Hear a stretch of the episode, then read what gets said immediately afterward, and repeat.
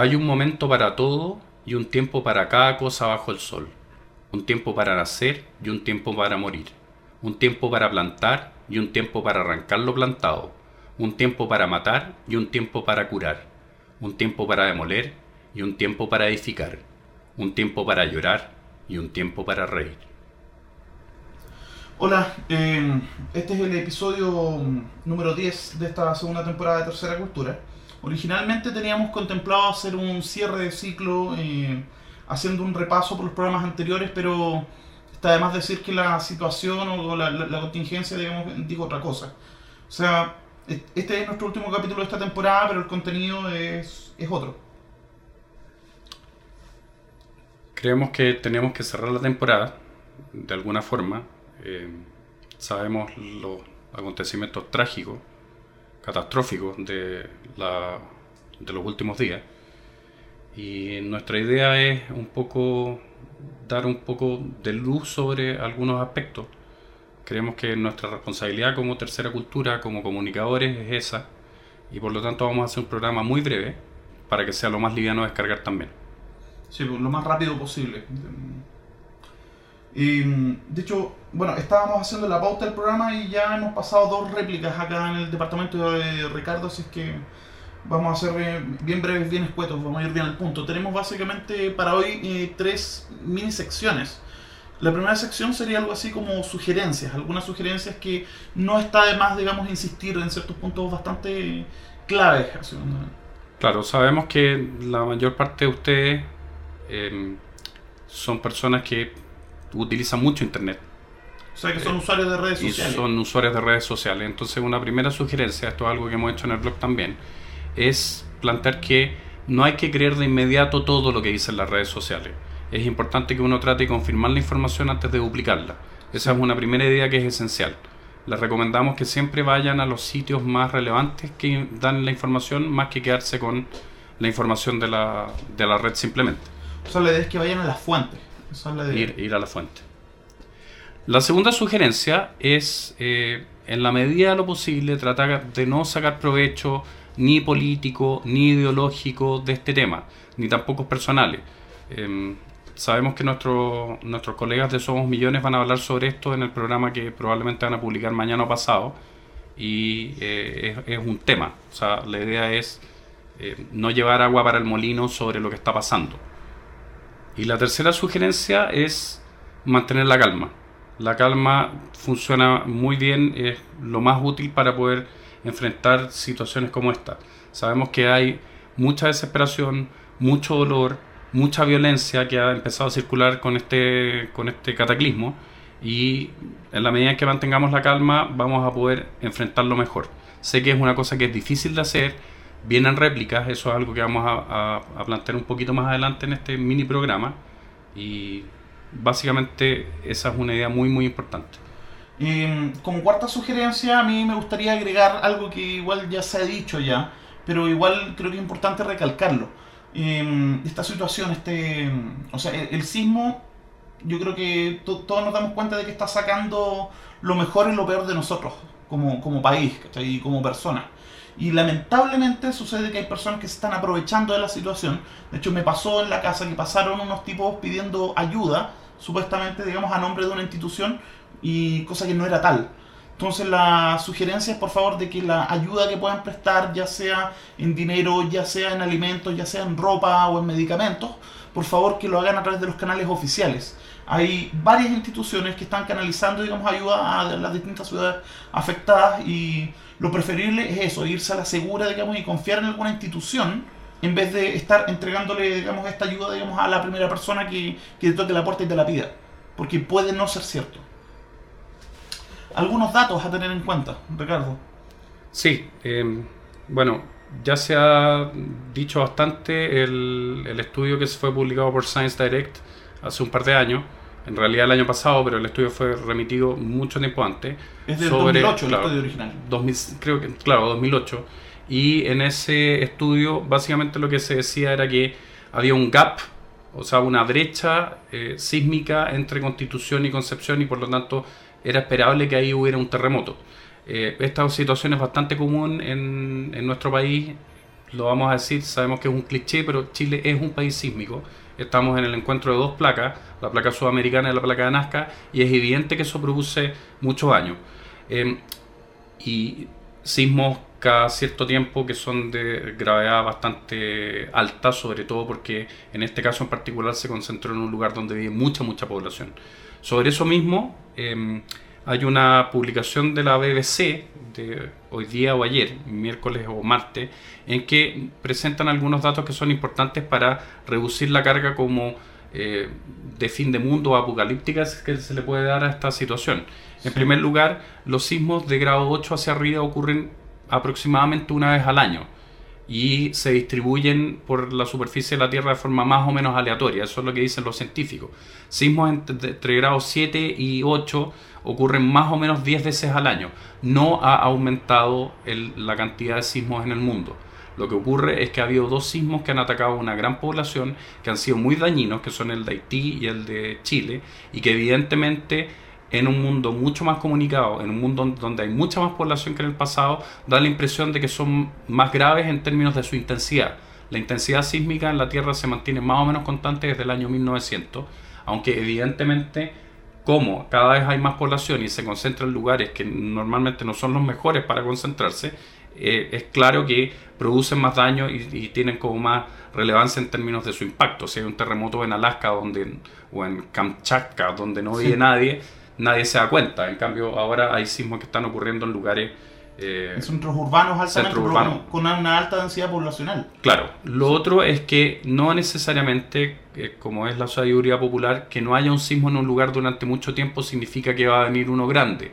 A veces pueden cambiar, según lo que decía el informe de la BBC, la eh, sismicidad de un, de un lugar por distintos factores. Por lo tanto, no necesariamente porque haya, no haya habido un sismo hace mucho tiempo significa que va a venir uno grande. Ahora, evidentemente esto hay que tomarlo con cautela. Y el tercer punto es el punto que tiene que ver con bueno, los efectos que el sismo tiene a nivel global, como lo que, lo que descubrió la NASA hace un par de días, que eh, una pequeña alteración de la rotación de la Tierra y una pequeña alteración del eje, pero esas alteraciones no son tan graves eh, en términos de eh, el total de, tiempo que demora la Tierra en rotar sobre sí misma y, el eje completo de la Tierra y su desplazamiento. O sea, se movió 8 centímetros y es como una millonésima de segundo el cambio. Estas cosas son naturales y ocurren en un planeta de tipo terrano donde hay una superficie que es una cáscara de, tierra que está permanentemente desplazándose, que fue lo que, lo que fue el descubrimiento de las deriva continentales en último término. Y la tectónica de placas. Y la tectónica de placas. Bueno, y por último, em, una, una, reflexión. A mí, en lo personal, y es una cosa que me, me, llama la atención, ciertas actitudes que se han desarrollado a partir de, de los eventos. Una de, esas actitudes, digamos, ha sido precisamente, digamos, la cierto anticientificismo, por decirlo de alguna manera. Y, mm, no sé, pues, onda cierta tendencia a la paranoia, por decirlo así. O sea, precisamente lo mencionábamos de que hay cierta atmósfera de fin de mundo por ahí, eh, dando vueltas a propósito de, no sé, algunas teorías de conspiranoia, como por ejemplo de que esto es un símbolo del, de que se viene el 2012, por ejemplo, o que esto fue provocado, digamos, por el High Auroral, no, High Amplitude Auroral Research Project, o el HARP, que es una teoría de conspiración, digamos, que tiene alguna gente de que Estados Unidos tendría un poder militar para provocar sismos, como el de Haití y en este caso el de Chile es cierto de que la ciencia tiene limitaciones, o sea, tiene muchos, muchas limitaciones, hay muchas cosas que no podemos saber, entre las cuales está precisamente el saber cuándo, con cierta precisión, cuándo se va a producir y dónde se va a producir un, terremoto o un sismo. ¿ya? Así como tampoco tenemos cura para ciertas enfermedades, etc. Yo asumo, y yo creo que Ricardo digamos, está de acuerdo conmigo en esto, de que la ciencia, si bien es un relato, es un relato de la realidad que nosotros como humanos construimos, es uno de los mejores relatos que, de los que tenemos. En el sentido de que no, digamos, eh, la ciencia idealmente es una cosa que es eh, moral y políticamente neutral. Estamos hablando idealmente. La ciencia siempre ha tenido, digamos, episodios en los cuales está teñida de otras cosas, pero idealmente la ciencia, digamos, apunta, digamos, a tratar de describir la realidad tal como es y no como quisiéramos que fuera. Entonces, a partir de eso yo creo que es importante, digamos, el no tomar una actitud, digamos, anticientífica como la que he estado viendo digamos, este último tiempo en Facebook. Y a propósito de eso, también es importante el rol que tiene, digamos, eh, la tercera cultura en este diálogo, digamos, entre las distintas culturas que existen. Claro, como para ir cerrando, la tercera cultura nosotros hemos planteado desde el principio, lo decía Snow también en su famoso artículo y su ponencia, que es el diálogo dentro del mundo académico entre, entre las ciencias y las humanidades. Pero a la medida en que vamos avanzando nos damos cuenta, tal como la publicación de Nature, a la cual hicimos link en el blog, la tercera cultura es un diálogo mucho más amplio, en el cual tiene que entrar eh, la cultura popular, tiene que entrar la sociedad civil, tiene que entrar la gente que está fuera de la academia. La cultura es un esfuerzo de diálogo que permita que los distintos lenguajes, los distintos discursos, las distintas aproximaciones a la realidad empiezan a, tender puentes entre sí. sobre todo, a convergir eso. Sobre todo para poder hacer eh, fuerza y para poder eh, generar sinergias para enfrentar las distintas complejidades del mundo en el cual estamos viviendo. Ese es básicamente el rol. Y quiero ilustrarlo con este mismo tema. Em, la, la suposición de que podía haber, desde un punto de vista científico, un terremoto en la zona entre Constitución y Concepción, evidentemente debería haber permeado hacia el gobierno hacia los sistemas de seguridad como para poder haber tenido un sistema mucho más robusto para poder hacer frente a esta situación. O sea, para responder, digamos. Y para responder. Y hay muchas cosas que fallaron en ese sentido. Y fallaron básicamente porque no había un diálogo. Creo que uno de los aprendizajes que tenemos que tomar, evidentemente desde nuestro punto de vista, nuestra, nuestra perspectiva como programa, que eh, propendemos a fortalecer o a tratar de, mostrar cómo es la tercera cultura, es justamente que la tercera cultura sea algo que se empiece a encarnar y no sea solamente cosa que ocurre en un par de medios de comunicación, sino que sea una en las bibliotecas y en las salas de profesores. Claro, tiene que ser una cosa mucho, mucho más profunda. Esa es como la reflexión final. Queremos dar algunos saludos. Sí, yo, eh, en especial yo quiero mandar saludos a tres personas que vivieron el, el terremoto de formas bien particulares. Hugo Segura, el fonoaudiólogo que estuvo con nosotros en el episodio número 7, si no me equivoco, de la primera temporada. Él reside en Talca, él es docente de la Universidad de Talca y hasta el día de hoy tengo entendido que está sin agua y sin luz. Entonces, pucha, un saludo, fuerza y ánimo, digamos, a, a Lugo. A la otra persona que queremos saludar también es a Marcela, que estuvo en el episodio 8 con nosotros y que mm, estaba de visita en Colombia, en su país natal, y no pudo volver a Chile, creo que ahora recién llegó hoy día, ahora que se reanudaron los vuelos, pero sobre todo queremos mandarle un gran, gran abrazo a Carmen Gloria Jiménez, la, la profesora de, astronomía, digamos, la profesora de ciencias que estuvo con nosotros en el episodio número 4 o 3, no me acuerdo bien, el episodio en el que hablamos sobre astronomía y porque ella es residente de la ciudad de Concepción. Y no habíamos tenido noticia de ella hasta hoy día en la mañana.